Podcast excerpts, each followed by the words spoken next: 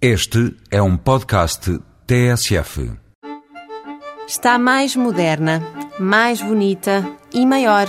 A pousada de São Bento, no Parque Nacional Peneda Gerês, reabriu finalmente as portas depois de uns meses fechada para obras.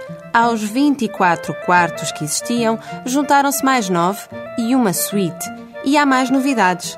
Todos os quartos da pousada de São Bento, sejam novos ou sejam velhos, têm agora varanda, coisa que não acontecia antigamente. E velhos também não é propriamente a palavra certa, porque os quartos que já existiam foram remodelados. Quem se hospedou nesta pousada de Portugal escusa de ter receio desta reforma. O espírito de montanha mantém-se, o exterior continua a ser de madeira e no interior o mobiliário é rústico, só que agora é novo e chique. A piscina mantém-se igual e a paisagem que se alcança está como sempre esteve. Colocada a meia altitude, a pousada de São Bento tem vista sobre a albufeira da barragem da Caniçada e sobre uma grande parte do maciço composto pela Serra Amarela, a Peneda e a Serra do Jerez.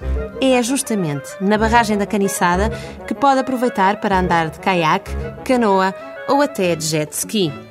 Nas duas margens do rio Cávado, o que não falta são empresas que o querem pôr literalmente na água, com os pés bem secos. Pode aproveitar para conhecer a região. Os passeios possíveis são vários e os meios de transporte também.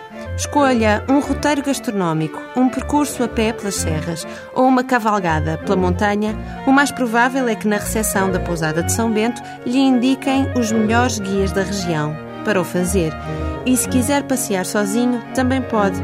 No posto de turismo de Terras de Boro, encontra toda a informação necessária, com mapas e tudo, para conhecer esta linda terra que é a Serra do Jerez.